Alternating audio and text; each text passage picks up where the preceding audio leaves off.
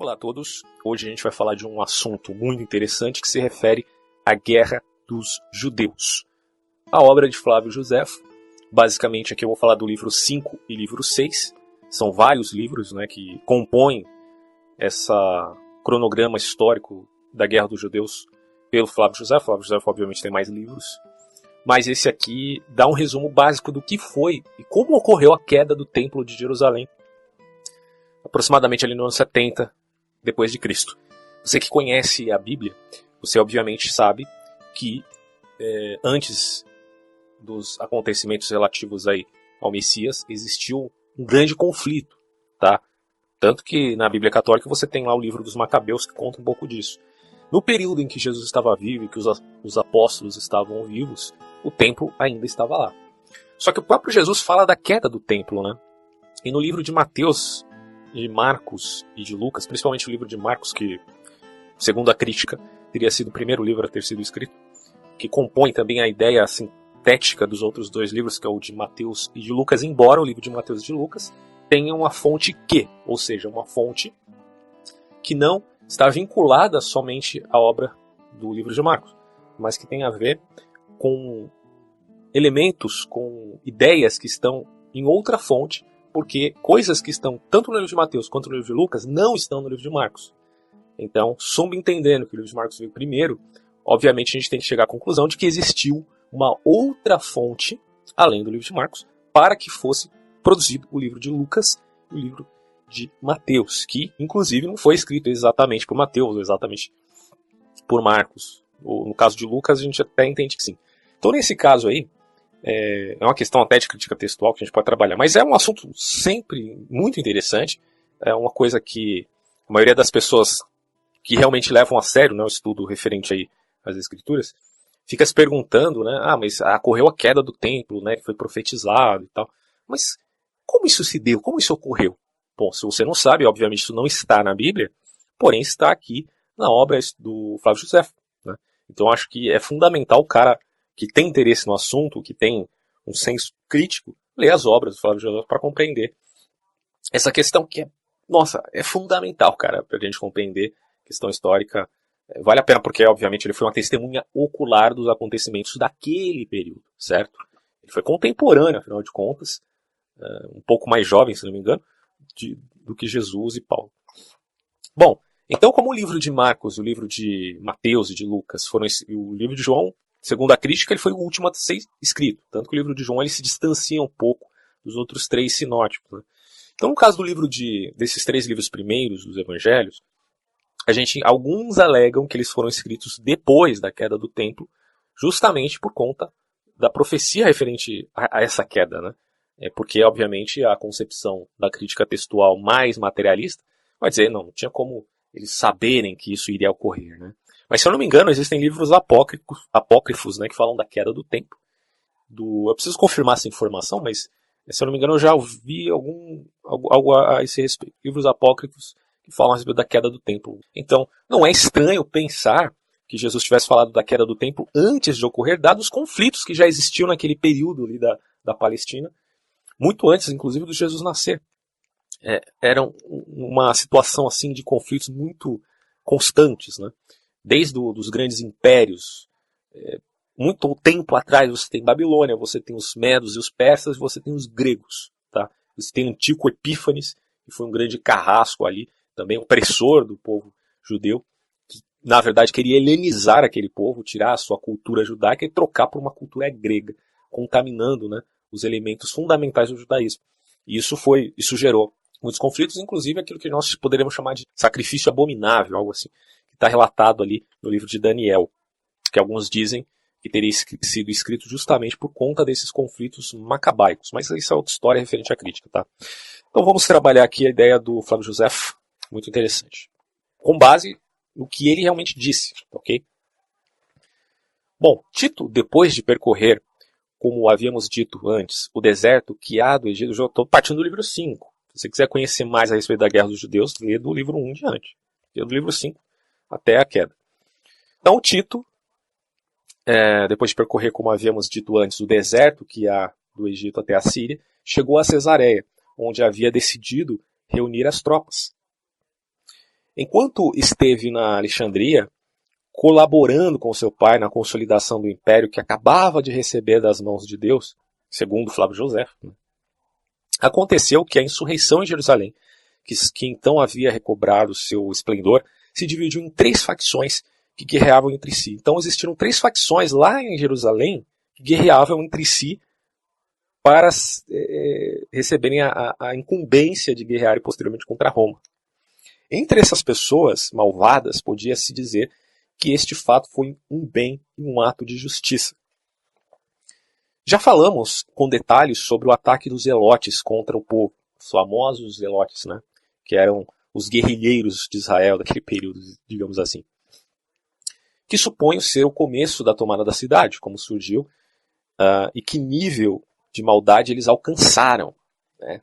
Espírito revolucionário, filho, tem seus traços até mesmo no primeiro século. Ninguém se equivocaria se dissesse que desta revolta nasceu outra, como uma fera que, raivosa por falta de carne alheia, consome sua própria carne. Eleazar, lembre-se são três, né? Eleazar, a facção de Eleazar, a facção de João e a facção de Simão. Eleazar, filho de Simão, outro Simão, que desde o princípio havia separado os elotes do resto do povo judeu, reunindo-os no templo a partir deste momento estava aparentemente indignado com os crimes frequentes de João, a facção de João. Pois este, isso aqui não tem nada a ver com João do Evangelho nem com João Batista, pelo amor de Deus. Hein? Pois este não parava com as suas matanças, ainda que em verdade não tolerasse estar submetido a um tirano mais jovem que ele. Pelo desejo de um poder absoluto e pela ambição de impor sua autoridade, se separou dos demais revolucionários chegando a levar consigo Judas, filho de Quelcias, e Simão, filho de Esrom, ambos pessoas notáveis, além de Ezequias, filho de Cobaris, homem famoso. Cada um deles estava acompanhado de muitos zelotes. Apoderando-se do recinto interior do templo e colocaram suas armas em cima das portas sagradas. Sentiam-se seguros porque tinham provisões muito grandes, né? provisões abundantes. Com efeito, havia muitas oferendas sagradas para pessoas que achavam que isso não seria ímpio, mas tinham medo porque eram poucos e ainda assim, na maioria das vezes, ficavam sem se mover neste lugar. Por sua parte, João era superior em número de homens, facção de João, na mesma proporção que era inferior pela posição que ocupava. Tinha os inimigos sobre sua cabeça, de modo que os ataques que fazia contra eles eram perigosos e por causa de seu ódio, não podia ficar quieto.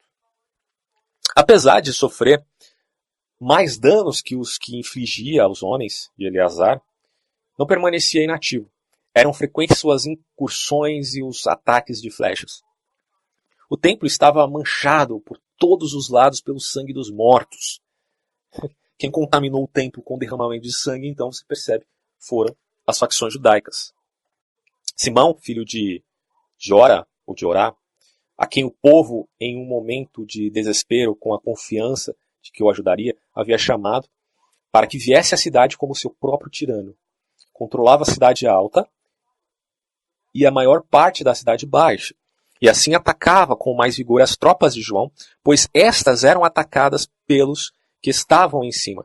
João fazia-lhes frente nas mesmas condições de inferioridade que os homens de Simão em relação com os que estavam acima do templo. Por isso acontecia que João, atacado pelos dois bandos, causava e recebia golpes com a mesma facilidade. A superioridade que os homens de Eleazar tinham sobre ele, por encontrarem-se em um lugar mais baixo, tinha ele também sobre Simão por sua posição elevada. Assim, repelia com suas mãos vigorosamente as investidas que vinham de baixo, enquanto que rechaçava com máquinas de guerra os lançamentos que fazia do alto do templo tinha um grande número de oxibelas, sabe-se lá o que é isso, né? mas enfim, de catapultas e de balistas, com as quais não só se defendia dos inimigos, como também acabava com a vida de muitos que ali estavam oferecendo sacrifícios. Ainda que estivessem totalmente cheios de ira para cometer todo tipo de impiedade, mesmo assim permitiam entrar os que queriam oferecer sacrifícios. Tá? As pessoas do lugar deixavam passar sob suspeita e com vigilância enquanto que os estrangeiros eram apenas registrados. Apesar de que essas pessoas fizeram com que eles se envergonhassem de sua crueldade quando tentavam entrar na cidade.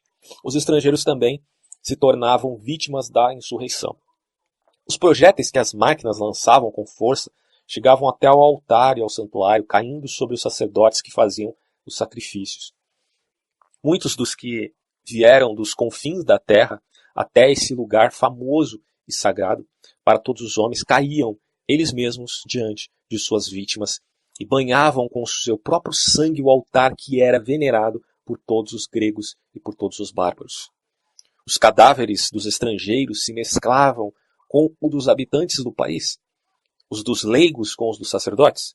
O sangue destes mortos, tão diversos, encharcava os átrios sagrados. Olha o drama da situação, cara, antes da queda do templo. Será que você, a mais desdita das cidades, teria padecido uma desgraça tão grande por parte dos romanos, que, que entrariam para purificar com fogo os ódios internos do seu povo? Já não era e nem poderia ser o lugar de Deus. De uma vez que se converteu em tumba de cadáveres de seu próprio povo, e que fez do seu templo um cemitério de uma guerra civil. Talvez de novo pudesse encontrar-se bem se alguma vez chegasse a se reconciliar com Deus que devastou você essa até é uma, uma prescrição do pensamento judaico, né? Sempre que ocorre uma desgraça, porque o povo inevitavelmente estaria em pecado. A, as regras da historiografia me obrigam a reprimir os sentimentos, pois não é o momento de lamentos pessoais, mas de relatar os acontecimentos. Por isso, vou contar os fatos que se sucederam nesta revolta. Aí ele vai falando aqui, né? Uh, obviamente que eu não vou ler tudo, que é imenso o livro aqui. Imenso não, até curto, mas por um vídeo a gente tem que dar uma resumida. Bom, João, quando era atacado por um e ou por outro, dirigia seus homens nas duas direções. Os pórticos lançavam flechas contra os que subiam da cidade, com máquinas repeliam os que lhe lançavam jabalinas do alto do templo. Guerra civil, né? Ah, se em alguma ocasião os que estavam em cima e deixavam em paz, o deixavam em paz, já que muitas vezes estes eram obrigados a parar pela bebedeira e pelo cansaço. Lançava-se então com mais segurança e mais homens contra Simão.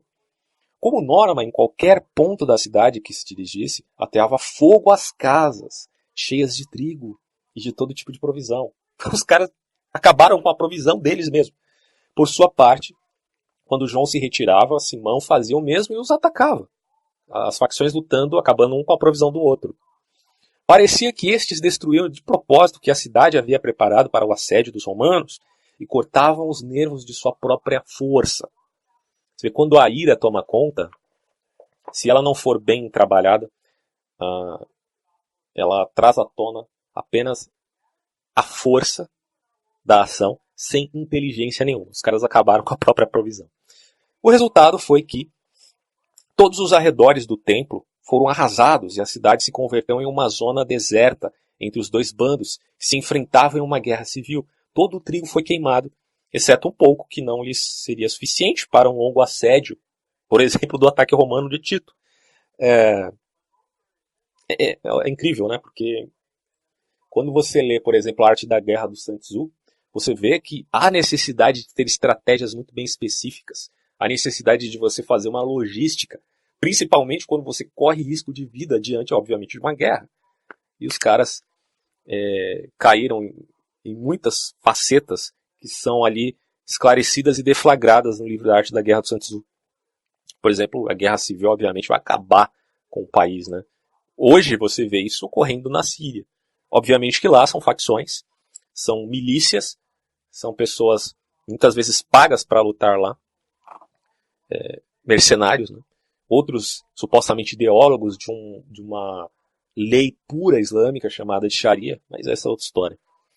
Bom, deste modo caíram vítimas da fome, o que precisamente de, nenhum, de uma, nenhuma forma haveria ocorrido se eles mesmos não houvessem causado isso. Enquanto a guerra se estendia por todos os lugares da cidade, pelas mãos dos conspiradores e da ralé, o povo que estava no meio era despedaçado, como se se tratasse de um grande cadáver.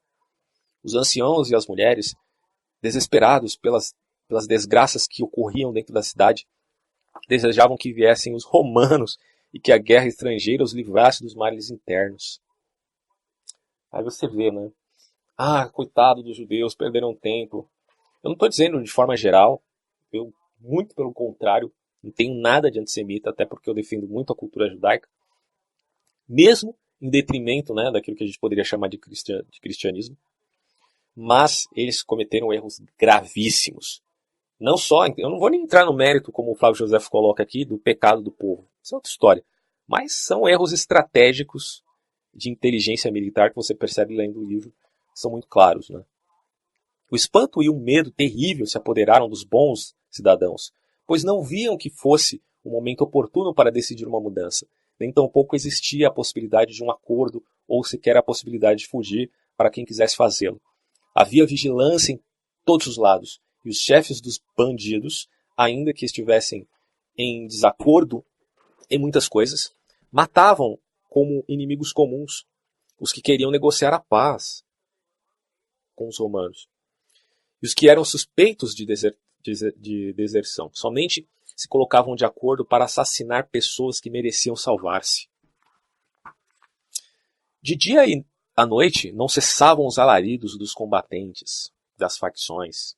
Ainda eram mais terríveis os gemidos dos que choravam nos combates. Por isso que eu falo, cara, esse espírito de facção é tão maléfico, tão impuro, tão sacana, tão santarrão. E é, eu acho que isso é um elemento muito legal de a gente colocar aqui, fazendo uma aplicação, a lição que a história nos dá. Que qualquer sentimento faccioso que você tenha, seja com partidos políticos, seja com religião, seja com um time de futebol, olha, isso é uma coisa tão maléfica, tão, tão ruim para a alma humana, que faz com que ocorram inúmeras injustiças, certo? Em nome do que supostamente você chama de verdade, você chama de, de luta, você chama de missão, né? Grandes visionários que existiram no mundo se tornaram grandes carrascos. O fato de você ser visionário não torna bom. Que é uma coisa que as pessoas confundem. Acho que visionário, só porque é visionário, ou seja, um, um, um grande líder, necessariamente ele é uma pessoa que tem uma missão terrestre maravilhosa aqui na Terra. E no final acabam se tornando pessoas que fomentam coisas ruins. Então, tomem cuidado, não sejam facciosos, porque essa é a lição que a gente tira aqui da guerra dos judeus. De dia e noite não cessavam os alaridos dos combates, ainda eram mais terríveis os gemidos dos que choravam nos combates. Os desastres eram o motivo dos, sucessivos lamentos, mas o medo reprimia os gritos de dor. Ao silenciar suas desditas pelo temor, se torturavam com gemidos que estalavam em seu interior. Os parentes já não sentiam nenhum respeito pelos vivos, nem se preocupavam em enterrar os mortos. Nem o, o, a prescrição mais notável que se via no povo judeu, que era o respeito aos mortos, estava ocorrendo ali por causa de uma contingência tão terrível. Não dava para enterrar mortos. Ficavam lá os corpos estendidos, mortos, e o sangue derramado ali. O desespero que todos tinham por suas vidas faziam que estes fatos ocorressem, pois que, os que participavam desse levante não aspiravam a nada, já que tinham a ideia de que iriam morrer de um momento para outro. A morte sempre estava à espreita, e é isso que está ocorrendo lá em Alepo, na Síria, no país inteiro. A morte sempre está espreita ali naquele país. Eu estava lendo uma reportagem esse dia, eu vou fazer essas aplicações mesmo, tá? Não vou só ler aqui porque a ideia do, desse vídeo é realmente fazer aplicações de lições históricas. Se não tirar nenhuma lição da história, cara, não vale nada você é, é, compreender essa situação. Lendo algumas reportagens, se eu não me engano, na BBC Brasil, eu fiquei pasmo, cara, com, com um cidadão que fazia trabalhos para crianças lá em Alepo. Ele se vestia de palhaço, ele ia lá e fazia brincadeiras com as crianças, para tirar toda aquela tensão, aquele peso mórbido que existe naquele país. Porque não há criança que suporte isso. Né? As crianças querem fantasiar, querem brincar, querem é, se divertir, querem aprender coisas novas. O cérebro está em estado crítico, como tem alguns vídeos aqui falando sobre cérebro humano, neurociência, neurologia, onde a gente entende que a criança, quando está com, com a sua idade ali, até a puberdade, ela está num estado crítico tal que ela consegue absorver tudo que vai a ela. Por isso que é mais fácil uma criança aprender um novo idioma do que um adulto. Né? Embora o adulto também tenha capacidade é, de, de, aprender coisas novas, porque a plasticidade cerebral existe em todas as idades, mas principalmente na criança. Então você imagina uma criança que está recebendo apenas uh, percepções de guerra, de morte, de derramamento de sangue, de um, uma morbidez terrível por conta dos ataques, principalmente do Estado Islâmico. Né? Não querendo defender aqui o governo do Bashar al-Assad, que é outra história, ele também cometeu crimes, inclusive com aquela, aquele gás sarin, é atribuído, até onde eu sei, ao, ao governo da Síria, não ao Estado Islâmico. Mas, cara, que situação horrível. E esse cidadão que fazia né, esse trabalho com as crianças foi assassinado. Vocês não imaginam o que está ocorrendo ali na Síria. Que é exatamente o que ocorreu aqui, na época em que o templo estava prestes a ser derrubado. Em suas batalhas, os rebeldes pisoteavam os cadáveres, que se amontoavam uns sobre os outros aumentando sua crueldade ao aspirar o desespero que repreendiam os mortos, que desprendiam, desculpe, os mortos que estavam sob seus pés.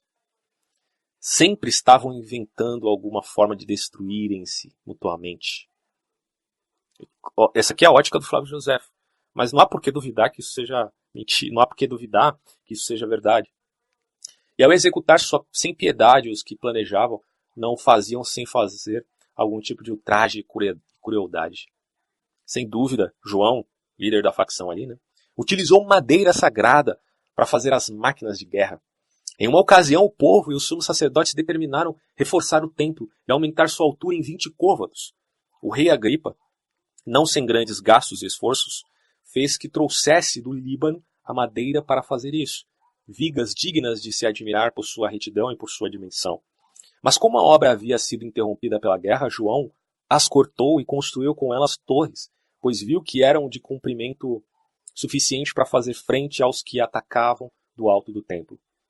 Levou as torres para a parte trás do recinto e as ergueu ali, em frente ao portal do lado oeste, exatamente no início, exatamente, desculpe, no único lugar que era possível, tendo em vista que os demais locais estavam separados a uma longa distância por escadas. Aí ele vai falar agora sobre Tito, que começa a se aproximar de Jerusalém com o seu exército romano. Levava três legiões, que antes haviam assolado com seu pai a Judéia. Além do, décimo legião de Céstio, que antigamente havia sido derrotada. Esta última, que por seu valor havia sido famosa, e outros lugares marchava agora para vingar-se com mais ardor ao recordar o que havia padecido anteriormente. O Flávio José até coloca antes aqui. Acho que é importante ler isso também. Peraí. Uh, com essas máquinas confeccionadas à base da impiedade, João esperava vencer seus inimigos. Deus fez que seu esforço, que seu esforço fosse inútil, antes que houvesse mandado algum de seus homens às torres. Tito, depois de reunir consigo mesmo uma parte do exército e ordenar que o resto se concentrasse em Jerusalém, saiu de Cesareia. Mandou a quinta destas legiões reunir-se com ele atrás de Emaús e a décima que subisse por, para Jericó. Enquanto isso, ele partiu com as tropas que foram acrescentadas com um destacado número de aliados dos reis e importantes tropas auxiliares da Síria. Também se uniram aos soldados que estavam com Tito uh, as quatro legiões de Vespasiano, havia destacado os efetivos que haviam enviado com Messiano à Itália. Foram dois mil soldados escolhidos do exército de Alexandria e três mil da guarnição de Eufrates. Tibério Alexandre era o mais apreciado de seus inimigos por sua fidelidade e sua perspicácia. Eu vou pular algumas partes aqui. Depois eu coloco o livro, quem tiver interesse em comprar, tá? Tito em perigo ao, expor, ao explorar as muralhas, salva-se por milagre. Enquanto Tito avançava em linhas retas pela, pelo caminho que levava à muralha, ninguém saiu porta fora. Quando desviou da rota, o destacamento da cavalaria e o levou consigo para a torre Psefino, de repente uma imensa quantidade de judeus saltou das torres das mulheres pela porta que está em frente ao monumento de Helena, passando pelo meio da cavalaria. Colocaram-se de frente aos que vinham correndo pela planície, impedindo-os que se juntassem aos que se haviam desviado des desta rota e assim deixaram Tito e uns poucos homens cercados. Ao general romano era impossível avançar adiante, pois toda a, toda a zona dessa muralha estava cheia de canalizações para as vertentes que estavam cortadas por pequenos muros transversais e numerosos cercados. Viu que não podia ir com suas tropas pela quantidade de inimigos que havia à sua frente. Que a cavalaria havia dado a volta e que a maioria dos cavaleiros havia se retirado sem ter conhecimento do perigo que o príncipe Tito corria. E ele, ao compreender que sua salvação residia unicamente em sua força, deu um grito em seu cavalo e gritou para os que estavam com ele que o seguissem. Saltou no meio dos inimigos, abrindo caminho à força para dirigir-se até os seus. Isso aqui está muito Game of Thrones, né? Obviamente, se tem alguma semelhança, sem dúvida nenhuma, é por parte da série, do autor dos livros, do que do Flávio José, claro. É sobretudo nestes momentos que tem que se pensar que Deus é quem decide a sorte nas guerras e nos perigos que os soberanos têm que enfrentar. Com efeito, nenhuma de muitas flechas que foram lançadas contra ele alcançaram o corpo de Tito, que não usava nenhuma armadura, nem couraça, já que, como disse anteriormente, não ia como combatente, mas como observador apenas, ele só ia observar. Todas elas passavam inutilmente fazendo barulho diante dele, as flechas, como se houvessem sido lançadas deliberadamente para falhar e não atingir o alvo.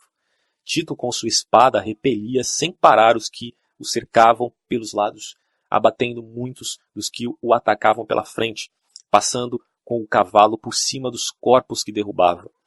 Produziu-se uma gritaria entre os judeus ante a audácia de César e se estimularam a lançar-se contra ele, contudo, batiam em retirada quando Tito ia para cima deles com o seu cavalo.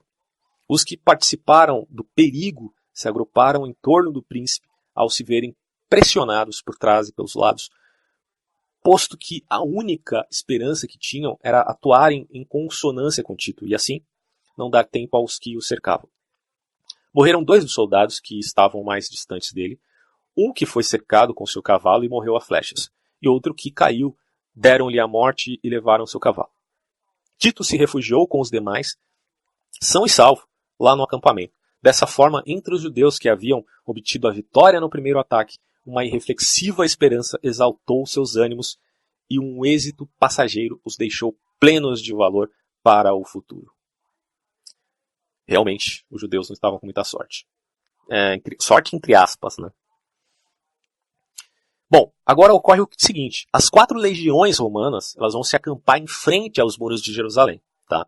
Então César, como se havia unido a ele, a legião, né, que havia chegado à noite, proveniente de Emaús, levantou dali o acampamento no dia seguinte e partiu para o lugar chamado Escopo, de onde se via a cidade de Jerusalém e a resplandecente magnificência do templo. Trata-se de uma pequena elevação que se une com a cidade pelo lado norte e que, por este motivo, recebe o nome de Escopo, de acordo com a sua etimologia. Quando estava a sete estádios da cidade, Tito mandou as duas legiões acamparem-se juntas, sendo que a quinta legião se ocupou de fazê-lo três estágios para trás, pois parecia a ele que esta última cansava pela fadiga da marcha noturna, merecesse estar protegida para realizar suas tarefas de entrecheiramento com mais segurança. Quando acabaram de realizar seu trabalho, chegou a décima legião de Jericó, onde estava o destacamento de infantaria para vigiar o de que Vespasiano já se havia apoderado. Essa legião foi dada a ordem de acamparem a seis estádios de Jerusalém, no conhecido Monte das Oliveiras que se elevava em frente à cidade, na parte oriental, separada desta por um profundo barranco conhecido pelo nome de Cedron. E aí você tem os três grupos de judeus que se unem para atacar. A guerra exterior que surgiu repentinamente com intensidade, né, com grande intensidade, colocou fim, pela primeira vez, às disputas das facções que se enfrentavam lá na cidade de Jerusalém. Quando os rebeldes ficaram atônitos pela, pelo fato de que os romanos terem levantado três acampamentos, iniciaram uma funesta aliança, conversando entre si. Que esperança podiam ter ao permitir que três fortificações os impedissem de respirar tranquilos e que, enquanto o inimigo construía uma cidade em frente a essas, permanecessem fechados atrás das muralhas, sem fazer nada com suas mãos nem com suas armas, como espectadores que assistem à construção de formosas e convenientes obras? Eis que somos valentes somente contra nós mesmos, enquanto que os romanos vão conquistar nossa cidade, tem derramamento de sangue, devido às nossas lutas internas, gritavam os judeus. Quer dizer, eles se tocaram né, que essas guerras internas iam minar a força que eles precisavam ter para combater os romanos. Enquanto se reuniam, animavam-se com essa falação. De repente, pegaram suas armas e se lançaram contra a décima legião, com uma imensa gritaria. Sem estratégia nenhuma, só gritaria através do barranco, caíram sobre o inimigo que estavam trabalhando na, no atrincheiramento. Os romanos que estavam espalhados para realizar tal tarefa, deixando para trás suas armas, foram surpreendidos por acreditarem que os judeus não teriam tanta audácia né, de fazer isso. E no caso de que tivessem suas discórdias, eliminariam sua força. Alguns abandonaram seu trabalho e no instante se retiraram, muitos correram para suas armas, mas foram alcançados antes que pudessem ir contra seus inimigos. Aos judeus ia se unindo cada vez mais gente, animados pelo fato de que os primeiros haviam obtido êxito. Eles né, obteram êxito nesse ataque surpreendente, embora um tanto imprudente. Tanto esses mesmos como os inimigos tinham a impressão de serem mais numerosos do que na realidade eram, devido à sua boa fortuna. Um ataque súbito e desordenado Desconcerta sobretudo os que estão acostumados à disciplina e a lutar em ordem de acordo com seus chefes, como eram os romanos. Uh, mas, mesmo assim, quando eram alcançados, viravam-se e os enfrentavam, o que acabava por frear a, a incursão dos judeus e os feria, já que, devido a seu ímpeto, protegiam-se menos. Ao ser cada vez mais numerosos o ataque hebreu, os romanos inquietos acabaram finalmente por fugir do acampamento. Inicialmente, então, eles fugiram. Aí vem o Tito, né, repelindo o ataque judeu. Parecia que toda a legião havia corrido perigo, se Tito, ao saber, não houvesse ido em seu auxílio rapidamente. Fez que os que fugiam recuassem, os caras estavam fugindo, Tito falou, volta filhão. Uh, e aí, depois de eles haver feito numerosas reprovações pela covardia de ter fugido e tal. Ele, em pessoa, se precipitou pelo flanco contra os judeus, com soldados escolhidos que vinham com ele, matando um grande número deles, ferindo a muitos, sendo que o restante empurrou para dentro do barranco. Uma vez que os judeus, ao sofrerem muitas perdas ao descer pelo vale, chegaram ao pendente em frente. Voltaram e combateram contra os romanos, apesar de haver o barranco no meio. Assim lutaram até o meio-dia, pouco depois deste momento para fazer frente ao ataque judeu. Tito colocou em linha de frente para eles suas tropas de reforço e os soldados das legiões, enviando o resto para cima para trabalhar nas tarefas de fortificação. Aos judeus pareceu que os romanos fugiam. E como, os vigilan e como o vigilante que estes haviam colocado na muralha movia seu manto, uma multidão que ainda não havia participado dos combates começou a correr, com tanto ímpeto que se assemelhavam às mais selvagens feras, Realmente, nenhum dos que haviam sido colocados em linha de frente resistiu ao ataque, sendo que, como se houvessem recebido o golpe de uma máquina de guerra, romperam a ordem de suas filas e deram a volta para refugiarem-se no monte. O Flávio José coloca como feras, você imagina aquela, aquela fúria dos judeus que passaram tanto tempo, embora cometessem seus próprios crimes, seus próprios pecados, sua própria, seu próprio, trazendo seu próprio infortúnio, é, aquela fúria era de um povo que foi subjugado por quatro grandes nações. Né? Isso também a gente tem que considerar. No meio do declive se encontrava Tito, com, pou, com, pou, com uns poucos homens. Né? Todos seus amigos, que por respeito ao general haviam menosprezado o perigo, encontravam-se ali com ele. Pediam-lhe insistentemente que retrocedesse ante os judeus que desejavam a sua morte e que não se expusesse ao perigo por uns indivíduos que tinham que ter permanecido em seus postos para defendê-lo, sendo que devia tomar consciência de sua própria fortuna, não desempenhar as funções de um simples soldado, no caso de Tito, né? não ser um simples soldado, tomando consciência que ele era o senhor da guerra e do mundo habitado, que, enfim, não se arriscasse em uma situação tão grave, pois tudo dependia dele dava a impressão de que Tito não escutou nenhuma dessas palavras. Ele ofereceu resistência aos que vinham pela frente, golpeando o rosto e matando os que o atacavam. Precipitou-se pelo declive sobre os judeus, que estavam aglomerados e os obrigou a retroceder, Inclusive você sabe né, que é uma da, das estratégias de guerra em termos de antiguidade, o próprio Santos fala, é a questão do, do terreno. Né? É importantíssimo que você esteja num terreno apto para a guerra. Se o inimigo está por cima, obviamente aquele que vem por baixo, no aclive, vai sofrer mais. Então, o que está acima tem maior vantagem. Isso é importante dizer, porque em termos de guerra, principalmente na antiguidade, isso era fundamental. Estes últimos, apesar de estarem desconcertados pela audácia né, e força dos romanos, nem sequer fugiram para a cidade, esquivando-se de Tito por um e por outro lado, indo contra o inimigo. Esses inimigos, inclusive, fugiam pela zona alta. O general romano colocava limites em seu ímpeto ao atacá-los pelos flancos. Enquanto isso ocorria de novo, a confusão e o medo se apoderando os que estavam fazendo trincheira no acampamento em cima do monte, quando viram que fugiam os que estavam embaixo. Todas, toda a legião se dispersou, pois os soldados acreditavam que não podiam resistir ao ataque judeu e que o próprio Tito havia empreendido fuga. Efetivamente, se ele houvesse resistido em seu posto, os demais não haveriam escapado.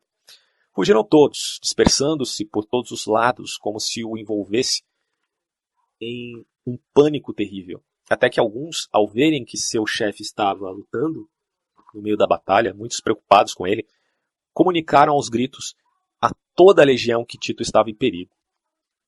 A vergonha fez com que voltassem. Os soldados estavam mais atônitos por terem abandonado César, Tito, do que por haverem fugido. Atacaram aos judeus com todas as suas forças, os obrigaram a retirarem-se da colina e os empurraram até o interior do vale. Os judeus recuaram passo a passo sem deixar de lutar, enquanto que os romanos, que estavam em vantagem por sua posição elevada, colocaram todos do barranco. Tito continuava pressionando os que estavam perto dele e de novo enviou a legião para continuar com os trabalhos de fortificação do acampamento, enquanto ele mesmo, com os homens que o haviam acompanhado, desde o primeiro momento enfrentava e continha os inimigos. Dessa forma, há de se dizer a verdade, sem inventar nada para adulação ou calar-se por inveja, próprio César salvou em duas ocasiões a toda a legião que estava em perigo, proporcionando-lhes segurança para fortificar o acampamento. Rivalidade entre as facções, João ocupa o templo. Quando a guerra exterior tomou um pequeno suspiro à revolta, acabou voltando a explodir no interior de Jerusalém. Né? Então, a guerra externa deu uma parada, volta a guerra interna. Ao aproximar-se o dia dos ázimos, pãos ázimos, no 14 dia do mês de Jântico, no qual os judeus relembram a primeira saída do Egito, os partidários de Eleazar abriram as portas de, do templo e receberam as pessoas do povo que queriam entrar para fazer suas orações. Por sua parte, João utilizou a festa para encobrir suas maquinações, ao menos conhecidos de seus homens, que na maioria estavam se purificando entregou armas que foram escondidas debaixo das roupas e os enviou rapidamente ao templo para que se apoderasse dele antes que chegassem os demais. Quando esses estavam dentro, tiraram os mantos que os cobriam e assim apareceram armados. No mesmo instante explodiu uma tremenda confusão e alvoroço ao redor do templo. O povo que estava à margem da revolta pensava que o ataque era dirigido a todos sem distinção, enquanto que os zelotes pensavam que iam somente contra eles. Estes deixaram de vigiar as portas, saltaram das almenas antes de entrar em combate e fugiram aos subterrâneos do templo. As pessoas do povo, encolhidas de medo junto ao altar e apinhadas em todo o santuário, eram pisoteadas e golpeadas sem consideração com paus e pedras. Você pode imaginar a cena de um acontecimento desse? os crimes dessas facções é de um nível tão baixo, cara, que não é de estranhar que o templo realmente tenha sido destruído. Os inimigos mataram a muitos indivíduos pacíficos por causa da inimizade e ódios pessoais, como se pertencesse a um grupo contrário. Isso é muito humano, né? Esses ódios pessoais transformados em ódios facciosos. Todos os que antes haviam ofendido a qualquer um dos rebeldes eram agora torturados, como se fossem um zelote no caso de ser reconhecido. Toda vez que cometiam numerosas iniquidades com os inocentes, davam trégua para os culpados, pois permitiam assim que saíssem os que estavam nos subterrâneos.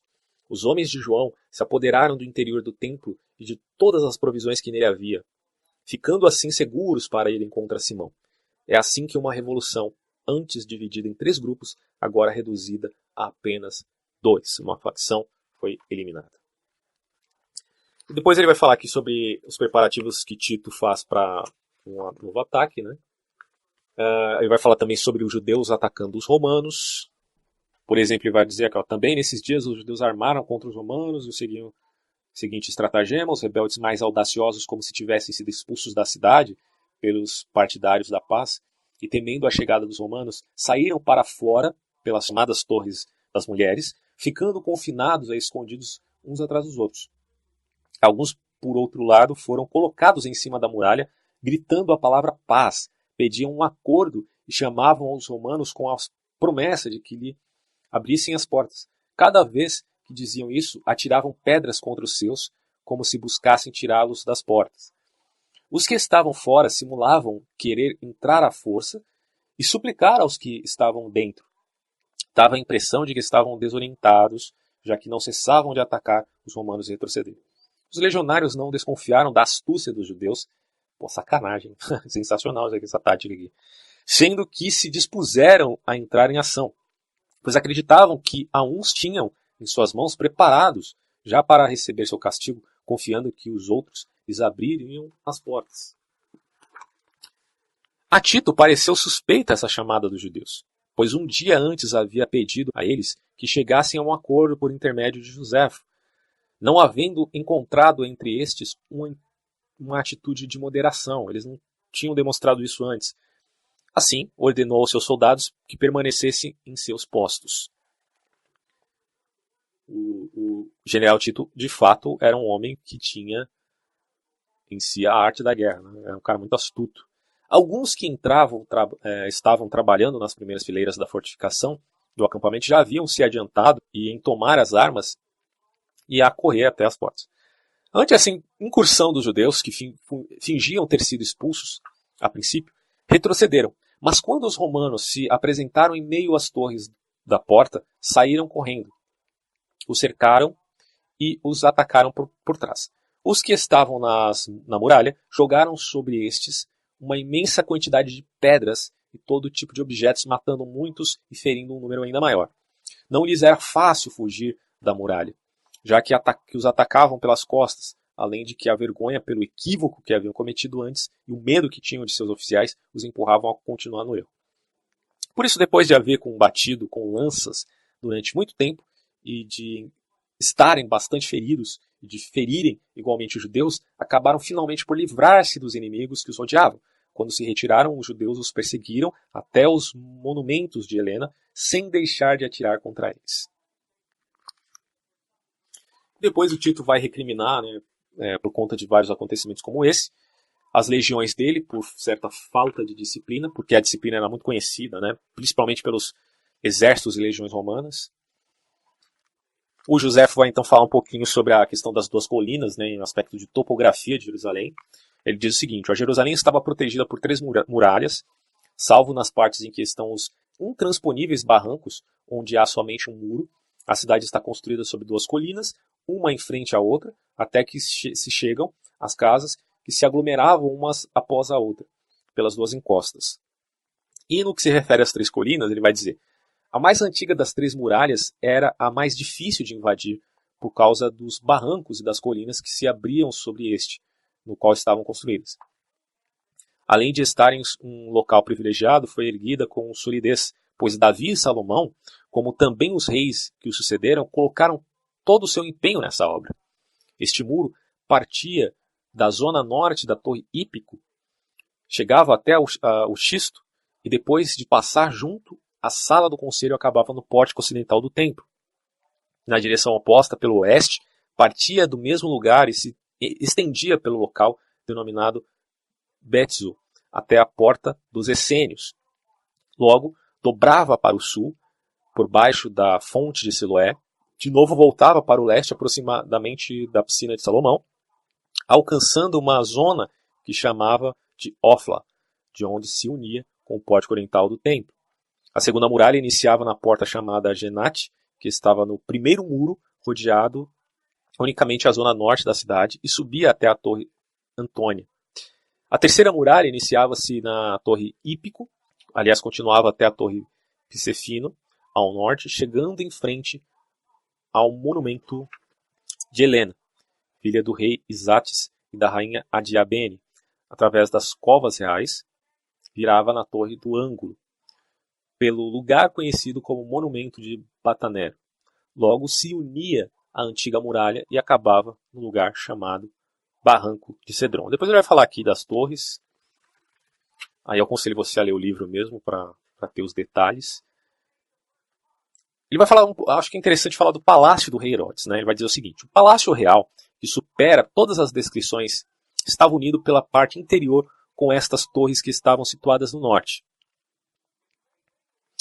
Não era superado por nenhuma outra construção, nem por seu desmesurado luxo, nem por seus equipamentos. Estava fortemente seguro por muros de 30 côvados de altura, no qual se dividiam em distâncias iguais, torres ornamentais, imensas salas e alojamentos providos de 100 camas por hóspedes.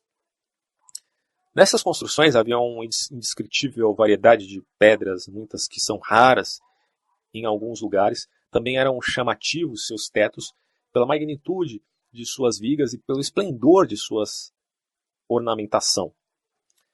Havia uma grande quantidade de aposentos, todos eles mobiliados com utensílios que eram de prata e ouro, uma grande riqueza né, no, no palácio de Herodes numerosos pórticos que se sucediam em círculos, um atrás do outro, cujas colunas eram diferentes em cada um, e os pátios que haviam no meio estavam totalmente verdes.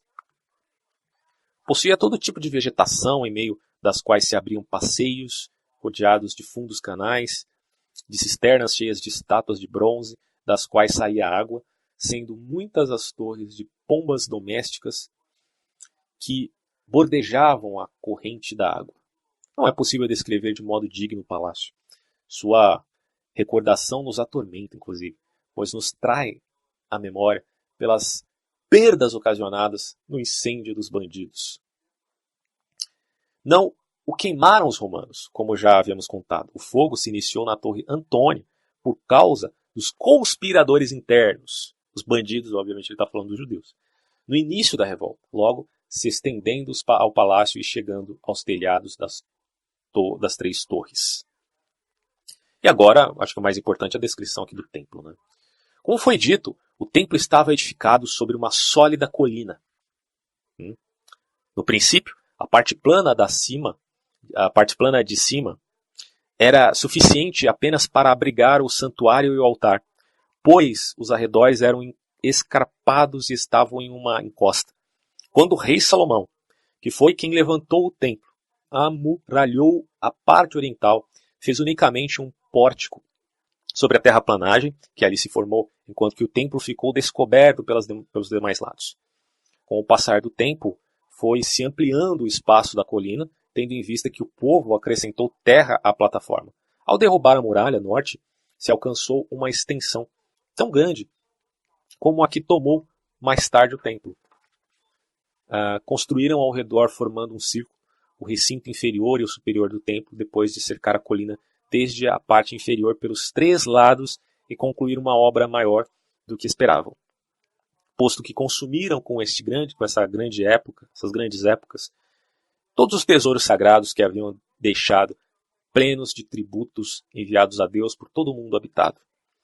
A parte mais baixa do santuário inferior é que os povos é, enviavam tributos a Deus e esses tributos eram guardados no templo, né? isso que eu entendi.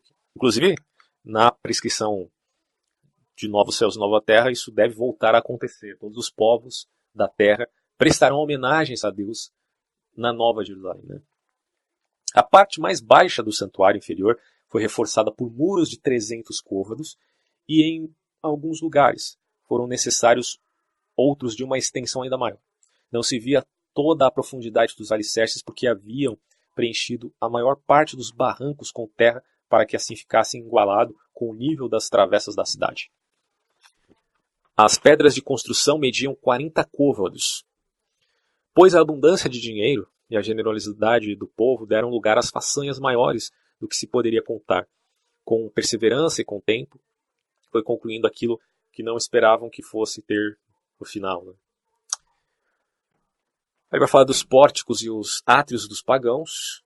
Eram também dignos de tais alicerces as construções que descansavam sobre estes, pois todos os pórticos eram duplos, eram sustentados por colunas de 25 côvados de altura, feitas de um só bloco de branquíssimo mármore, e seus tetos tinham artesanatos de cedro. A largura desses pórticos alcançava 30 côvados e o seu perímetro total mediam seis estádios, inclusa também a Torre Antônia. A zona que se encontrava no, ao ar livre estavam totalmente cobertas por pedras de todas as cores. E os átrios dos israelitas. Quando alguém passava por esses átrios para chegar à segunda zona do templo, se encontrava com uma balaustrada de pedra de três côvados de altura trabalhada com grande beleza. Sobre esta havia, separados por igual distância, os pilares nos quais se proclamava a lei de purificação, textos em grego e outros em latim, para que nenhum estrangeiro penetrasse o lugar santo, que é como é chamado a segunda zona do templo. Tem o lugar santo e o santo dos santos. Ali se chegava, desde o primeiro templo, através de 14 patamares, a parte de cima, que se constituía de um espaço quadrado rodeado por um muro próprio. Sua altura exterior, apesar de oculta pela escadaria, era de 40 côvados e a interior de 25, pois por estar a pequena escada construída sobre um terreno mais alto, não se podia ver todo o muro de dentro, porque tapava a própria elevação da colina. Depois dos 14 degraus, se abriu um espaço de 10 côvados até chegar a um muro completamente plano. Aí ele vai falar depois dos átrios das mulheres, a, da fachada do templo. Diz, ah, o templo estava dividido em dois aposentos, somente o primeiro deles podia se ver em toda a sua altura, que alcançava 90 côvados, medindo 50 de largura e 20 de profundidade. E ele vai falar do véu do templo. É interessante falar do véu do templo porque é descrito que o véu do templo se rasgou quando Jesus Cristo estava sendo crucificado e, e quando ele disse está consumado, rasgou-se o véu. E o, o Flávio José vai falar como era o véu do templo. Olha só, interessante. Diante delas, de seu mesmo tamanho, havia um véu, uma cortina da Babilônia, bordada em cor violeta, de linho fino, escarlate e púrpura. Era um trabalho digno de admiração e sua mistura de materiais não passava desapercebida, pois era como uma imagem do mundo. Parecia que a escarlate simbolizava o fogo, o linho fino a terra e a cor violeta. O ar e a púrpura, o mar. Dois desses materiais eram semelhantes por sua cor, enquanto que no caso do linho e da púrpura era por sua origem, pois a terra produziu linho e o mar a púrpura. Essa cortina tinha bordada toda a ordem celeste, exceto os signos dos zodíacos. Aí o interior do templo, o santuário dos objetos sagrados. Quando alguém entrava no seu interior, no interior do templo, a primeira coisa que encontrava era a planta baixa do santuário, de 60 côvados de altura, o mesmo de largura e 20 de comprimento. Por sua parte, estes 60 côvados de largura estavam subdivididos. A primeira zona, de 40 côvados de largura, tinha nela três obras muito admiradas e famosas em todo o mundo: um candelabro, uma mesa e o altar do incenso. As sete velas de candelabro representavam os planetas, pois este era o número de braços que tinha. Os doze panos que havia sobre mesa simbolizavam o ciclo do zodíaco e o ano. O altar de incenso, por causa dos treze perfumes que trazidos do mar e do mundo habitado e, da, e desabitado, o cobriam significava que tudo é de Deus e para Deus. A zona mais interna do santuário media 20 côvados e também estava separada da parte externa por um véu. Ali não havia absolutamente nada. Ninguém podia entrar, nem tocá-lo, nem vê-lo. Seu nome é Santo dos Santos. Sancta Sanctorum. É, esse é o véu que teria sido rasgado, a separação do santo lugar para o santo santo, na prescrição cristã. Pelos lados da planta baixa do templo havia numerosas construções de três pisos, com comunicação entre si. Pelos lados havia haviam alguns acessos que conduziam da porta do templo até elas. A planta superior não tinha estes cômodos, eram proporcionalmente mais estreitas, ainda que sua altura alcançasse 40 côvados. Eram mais simples que a inferior, Desta forma, a altura total chegava a 100 côvados se fossem somadas os 60 da parte inferior. O exterior do santuário, o altar do sacrifício, ele vai falar aqui também dos detalhes. Os sacerdotes, vestimenta dos sumos sacerdotes. Vamos dar uma olhada na, na, nessa, nessa questão dos sacerdotes. Talvez seja interessante. O que, apesar de pertencerem a uma família sacerdotal, não exerciam suas funções litúrgicas devido a algum problema físico. Estavam na parte interior do parapeito com os sacerdotes que não tinham nenhuma enfermidade e recebiam as partes do sacrifício que correspondiam à sua estirpe, ainda que estivessem vestidos à paisana, pois somente o que oficiava os atos litúrgicos podia colocar a vestimenta sagrada, a vestimenta especial. Os sacerdotes, que não tinham nenhuma impureza, subiam ao altar dos sacrifícios e ao santuário revestido de linho fino. Abstinha-se, sobretudo, do vinho puro, por temor religioso, para não cometer nenhuma transgressão na liturgia. O sumo sacerdote ia com eles, mas somente no sétimo dia da semana, nos dias de lua cheia e nas festas nacionais e nas solenidades nacionais que reuniam todo o povo. Oficiava as cerimônias com calções que cobriam suas pernas e partes pudendas em cima uma túnica cor de vinho e sobre ela um manto de cor violeta que chegava até os pés. Tratava-se de uma vestimenta bordada com uma franja em sua parte baixa. Todas as prescrições estão na Bíblia, né? Tem lá em Levíticos. Uh, desta franja pendiam sinetes de ouro e romãs, que alternavam entre si. Os sinetes simbolizavam o trono e a romã o raio.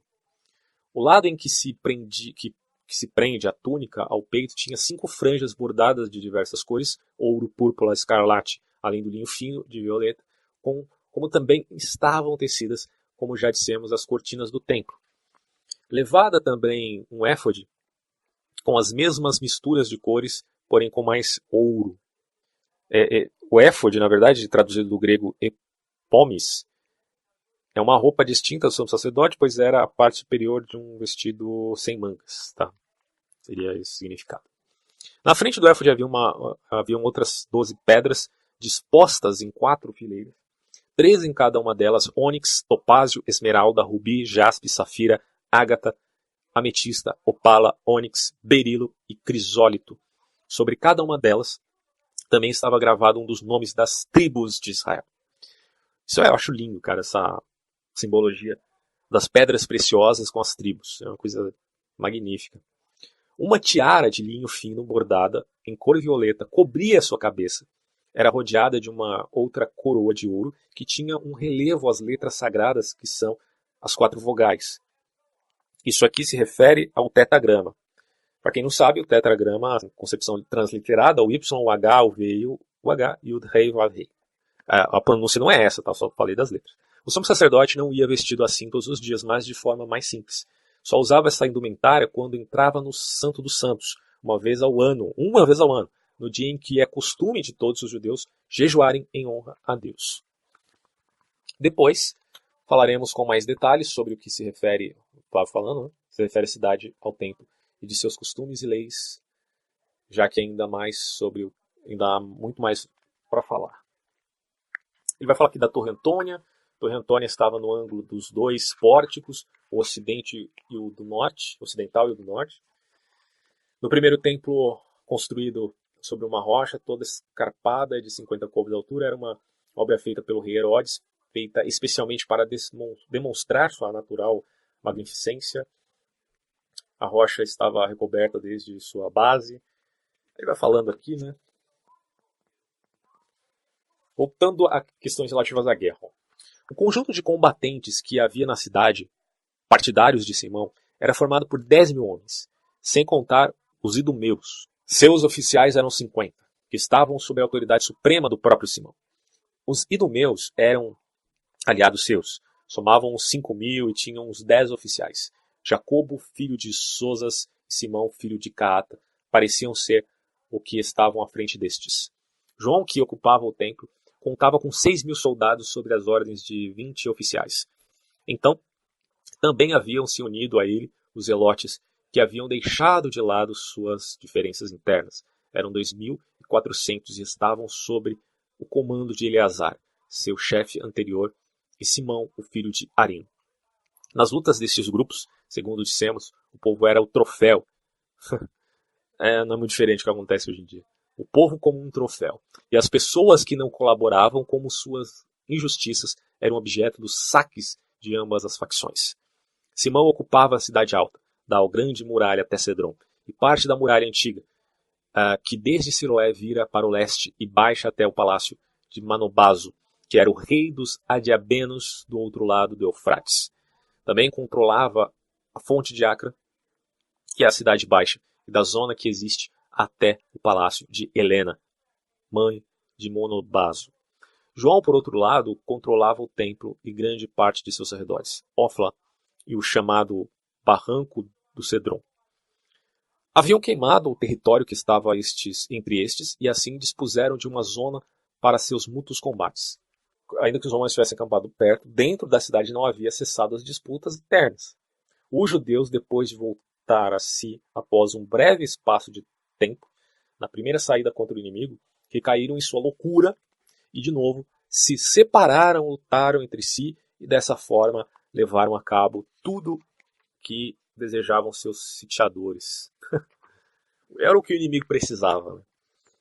Com toda a segurança, não sofreram nas mãos romanas nada pior do que fizeram a si mesmos. Nem a cidade foi objeto de novas desgraças padeceram a pior das sortes e o que se apoderaram delas desta se fizeram um imenso favor. Aí Tito vai atacar. Tal era a situação interna de Jerusalém, quando Tito, com soldados escolhidos, rodeava por fora, sitiava a cidade para ver por onde poderia atacar a ela. Como se viu rodeada por dificuldades por todos os lados, pois não podiam subir pela zona dos barrancos e pelos demais pontos da muralha antiga, parecia ser demasiado sólida para suas máquinas de guerra, considerou que era melhor atacar pelo monumento do sumo sacerdote João. Por ali, a primeira muralha era mais baixa e a segunda não se unia com essa, já que não se havia preocupado em fortificar esse lugar, porque a cidade nova não estava muito povoada. Era fácil subir a terceira muralha, por, por onde tinha o propósito de tomar a cidade alta através da Torre Antônio Templo. Bom, é, para levar a cabo o trabalho, distribuiu o exército em três unidades, colocou os lanceiros e os arqueiros no meio das terraplanagens, e diante do, das oxibelas, as catapultas e as balistas, para impedir que os inimigos fizessem ataques contra suas obras e os que estavam na muralha uh, tentassem atrapalhá-los. Cortaram as árvores e, em um pouco tempo, os subúrbios ficaram desflorestados. Enquanto os romanos transportavam as madeiras para os terraplanagens, e todo o exército colocava seu empenho no trabalho, os judeus não ficaram sem fazer nada. O povo, que havia sofrido saques e mortes, se encheu de segurança, pois acreditava que iria voltar a respirar enquanto os facciosos estivessem entretidos em lutar contra o inimigo de fora, que eles mesmos poderiam vingar-se dos culpados se os romanos chegassem a vencer. Aí os, tem mais alguns conflitos. Vamos dar uma puladinha aqui. Flávio José vai dizer que as facções rebeldes se unem para atear fogo às máquinas romanas. Os judeus cessaram por um breve espaço de tempo suas hostilidades e, quando se preveniram de que os romanos se haviam dispersado, regressando aos seus trabalhos e aos seus acampamentos, acreditando que os judeus haviam se retirado por cansaço ou medo, todos saíram correndo da torre de Hípico por uma, uma porta oculta, levando tochas para atear fogo aos trabalhos de seus inimigos e estavam decididos a perseguir os romanos até o seu, as suas trincheiras. Uh, os judeus se impuseram devido ao seu desespero, o fogo se apoderou das construções e haveria existido perigo de que, junto com as máquinas, tudo houvesse sido pasto das chamas, se a maioria dos legionários escolhidos por de Alexandria não houvesse resistido com uma valentia ainda maior da que se podia esperar destes, já que na luta superavam os destacamentos mais famosos até que, afinal, César, com os mais valentes soldados, foi contra o inimigo percebe que o Flávio José realmente tem uma tendência a defender muitos romanos, né, cara? Mas isso é uma questão muito polêmica, a gente não vai entrar no mérito aqui, se o Flávio José era um cara vendido ou não, tá? Foi um grande historiador, isso sem dúvida nenhuma. Uh, depois da retirada, também João, o chefe dos idumeus, foi alcançado no peito por uma flecha, lançada por um árabe, quando falava diante, novidade, né? Por um árabe, quando falava diante do muro um soldado conhecido é, seu morrendo instantaneamente. Este feito provocou uma imensa dor entre os idumeus e tristeza entre os rebeldes, pois era uma pessoa que se havia extinguido por seu valor e por sua engenhosidade. Aí vai dizer que uma torre romana cai, vai contar aqui os detalhes. Ah, várias informações aqui. Vai contar sobre a estratégia de um judeu chamado Castor. Ele vai falar: o próprio Tito aproximou a Elépole da torre que está no centro da muralha norte, de onde um judeu, um charlatão chamado Castor, lhe armou uma cilada com dez, dez homens como ele, enquanto que os demais haviam fugido por causa dos arqueiros romanos.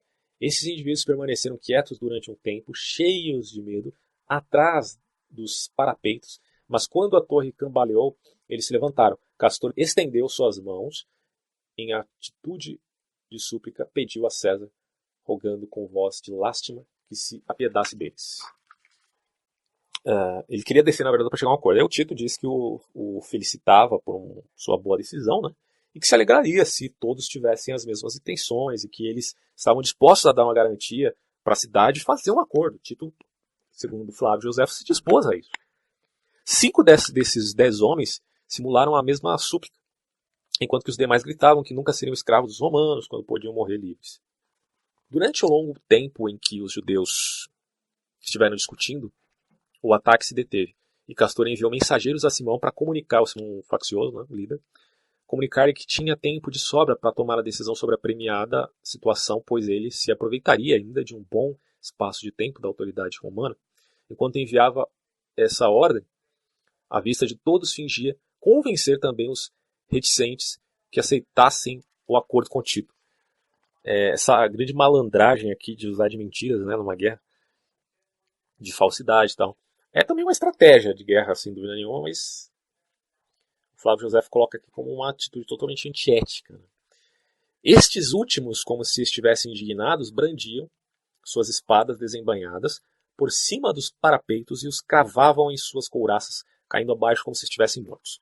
Tito e os que estavam com ele ficaram assombrados pelo arrojo desses homens e ao não poder de baixo saber com exatidão o que acontecia, sentiram admiração por seus valores e se compadeceram de sua desgraça. Então dos romanos atingiu com uma flecha o nariz de Castor. Nossa, velho. Uh, em seguida, ele arrancou a flecha e mostrou para Tito e se queixou desse injusto tratamento. César censurou o autor do disparo e enviou Joséfo, que estava ali presente, para que desse a mão e que ajudasse o castor. Joséfo disse que ele não iria, pois os suplicantes não tinham boas intenções.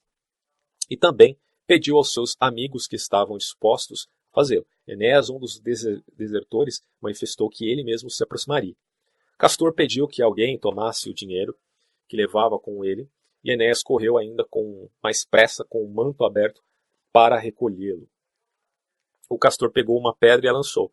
Não a alcançou porque se precaveu antes, antes isso, mas feriu outro soldado que ia com ele. Quando César se deu conta da astúcia, compreendeu que na guerra a piedade é prejudicial, pois quanto mais severo se é, tanto menos se cai no engano.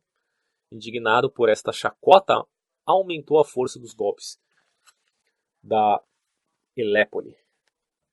O castor, o homem, os homens de Castor, aliás, queimaram a torre quando esta cedeu através das chamas, saltaram para o subterrâneo que existe debaixo desta. Assim, de novo, ofereceram aos romanos uma imagem da, de valentia, pois estes pensavam que eles haviam se jogado no fogo. Isso é interessante, né? Vamos só repetir essa frase aqui do Flávio José. Quando César se deu conta da astúcia, compreendeu que na guerra a piedade é prejudicial, pois quanto mais severo se é, tanto menos se cai no engano.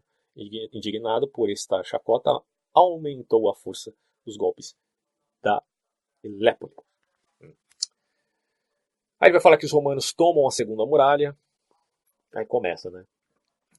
César tomou essa muralha por este ponto cinco dias depois de ter conquistado a primeira delas. Os judeus fugiram dali e Tito penetrou com mil soldados com os homens escolhidos, sua guarda pessoal pela zona da cidade nova, onde estavam as tendas de lã as ferramentas dos ferreiros e o mercado de telas, e por onde as ruelas baixavam obliquamente até a muralha. Ele vai contando aqui, né? Os rebeldes ameaçavam de morte a qualquer dos cidadãos que mencionasse a rendição, assassinavam os que falavam de paz. Olha só o que os rebeldes judeus faziam. Assassinavam os que falavam de paz e atacavam os romanos, espíritos zelote, né? que já estavam dentro da cidade, já tinham penetrado na cidade. Alguns saíam ao seu encontro pelas ruelas, outros das casas e outros saltavam pelas portas de cima fora da muralha. Eu pulei aqui várias passagens, né? Mas se você ler o livro do Flávio José Guerra dos Judeus, você vai compreender isso claramente com os detalhes. Gritavam os que estavam dentro rodeados por todos os lados de inimigos, e os de fora tinham medo por seus companheiros abandonados, dado que os judeus eram cada vez mais numerosos e tinham uma superioridade maior por, por seu conhecimento das ruelas, feriram muitos romanos, caíram, é, e muitos romanos caíram sobre eles e os empurraram para fora. Os rebeldes acreditavam que a destruição do povo seria um, alívio para esses mesmos, pois consideravam que somente mereciam salvar-se os que não queriam paz, olha só, e preferiam viver contra Roma. Por outro lado, se alegravam de que se consumisse a multidão contrária de seus propósitos, que para eles era como um estorvo. Aí você entra uma questão muito delicada, muito difícil de, de se lidar. Por um lado, você tem o orgulho judeu, porque eles tiveram o seu orgulho, o seu período de soberania, com Davi e com Salomão, principalmente, que viveu tempos de paz. De repente, eles são levados cativos com a promessa de libertação posterior. As tribos são dispersas. Israel é tomado cativo até antes de Judá. Judá é tomado cativo pelos babilônios. Aí fica lá, Babilônia. Depois os medo-persas permitem que os judeus voltem e reconstruam o templo. Só que eles ainda são é, pessoas que, que precisam prestar conta a nações gentílicas. E daí você vê no livro de Daniel o tempo dos gentios. O que é o tempo dos gentios? É o período em que Israel está submetido aos gentios. E que os gentios dominam o mundo. Com Babilônia, Medo-Persa, os assírios antes até da Babilônia, a Grécia, Grécia dividida em quatro reinos, depois Roma. Então o que, que os judeus tinham em termos de ideologia? Eles queriam acabar com o tempo dos gentios. Como isso não ocorreu com, com Jesus sendo o Messias, porque Jesus inevitavelmente foi morto, e muitos acreditavam, obviamente, na ressurreição de Cristo como uma promessa mais espiritual. Aqueles que, que queriam um Messias guerreiro entendiam, e aí surgem as facções, né? Aí ah, eu vou tomar conta e vou agir pela minha própria, minha própria força. Então eles não poderiam aceitar a paz porque eles queriam sair da, da subjugação dos gentios. E isso, obviamente, não ocorreu, até por causa de profecias da destruição do próprio templo. Né? Uh, e também pelo, pelos crimes desses, desses líderes de facção que são abomináveis. E aí o, o Joséfo vai dizer o seguinte: essa era a atitude a respeito dos que estavam no interior da cidade. Impediram os romanos que de novo tentavam entrar na cidade, porque alguns entraram, mas foram repelidos, e com seus próprios corpos cobriram a brecha na muralha. Durante três dias sua defesa resistiu com força, mas no quarto dia não puderam fazer frente ao enérgico ataque de Tito sendo que, viraram, que se viram forçados a refugiar-se onde estavam antes.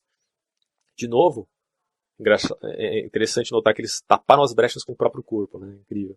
De novo, César se apoderou da muralha, destruiu imediatamente toda a sua parte norte e, após colocar guardas da torre, do lado sul, planejou o ataque à terceira muralha. Tem uma questão aqui relativa à suspensão do cerco, que ele vai falar o seguinte: Tito considerou oportuno assegurar o cerco durante um tempo, e dar aos rebeldes um momento mais de reflexão para eles desistirem, pois por si a destruição da segunda muralha e o medo da fome os faria render-se, pois seus saques não seriam suficientes. Assim mesmo, eles se serviram, ele se serviu destes descansos para seus próprios fins, foram obstinados. Tanto que na Bíblia é dito que a obstinação é quase uma idolatria, né? Quando chegou o dia em que teriam que distribuir o pagamento dos soldados, ordenou aos oficiais que pusessem exército em ordem, a batalha, distribuindo dinheiro a cada um seus homens no lugar visível, os inimigos, tal, tal, tal. Vamos ver aqui. Toda a antiga muralha e o corredor norte do templo estavam cheios de espectadores. Podia-se ver casas cheias de pessoas que se somavam para observar e não havia um ponto da, um, um ponto da cidade que não estivesse repleto de gente. Um terrível espanto se apoderou inclusive dos mais audazes quando viram reunido todos os exércitos inimigos, a beleza de suas armas e a boa ordem de seus soldados. Pareceu-me que os rebeldes teriam mudado de ideia ao contemplar aquilo. Não fosse o fato de não terem mais esperança de obter o perdão dos romanos por causa das grandes mares que tinham cometido contra o próprio povo. consideravam que era muito melhor morrer na batalha do que serem castigados com a pena capital e deixasse de lutar. O destino impunha que os inocentes morressem junto com os culpados, que existiam, claro, muitos inocentes na cidade dos rebeldes. Construções da terraplanagem para tornar a terceira muralha. José exorta os judeus à rendição. Olha só que interessante. José foi à muralha tentando uh, estar fora do alcance dos disparos, né, em um lugar onde ele pudesse escutá-los. Fez numerosas súplicas para que não desperdiçassem suas vidas e o povo, para que não deixassem perder sua pátria nem o templo e para que não fossem mais sensíveis que os estrangeiros com eles. Pois os romanos respeitavam o que é sagrado para o inimigo, ainda que não participassem disso, e até agora se abstiveram de tocá-lo, no sagrado.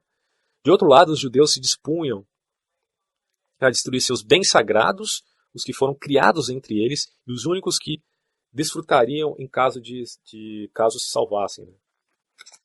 Além do que viam que havia sido derrubadas suas muralhas mais sólidas e que o, a que restavam eram mais fáceis de tomar que as outras. Sabiam que era irresistível a força dos romanos e o fato de estarem escravizados a eles não era algo desconhecido para os judeus. Se é bonito lutar em defesa da liberdade, aí o Flávio José falando, interessante. É preciso fazê-lo desde o princípio, em troca. É próprio de homens que buscam a morte mísera e não de pessoas que amam a liberdade e colocar-se agora sob o jugo de, depois de ter submetido e de ter obedecido durante muito tempo. Em verdade também, tem que desprezar os senhores que são inferiores aos outros, mas não aqueles que têm em suas mãos todo o mundo. Quais regiões têm escapado ao poder romano, exceto aquelas que não têm nenhuma utilidade pelo calor e por causa do frio que faz nelas? A fortuna está de seu lado por todas as partes, e Deus que leva o poder de um lado e outro, agora se encontra na Itália. Bom, é uma concepção do Joséfo, né? Quer dizer, poder, claro, o poder dos gentios é dado aos romanos e acabou.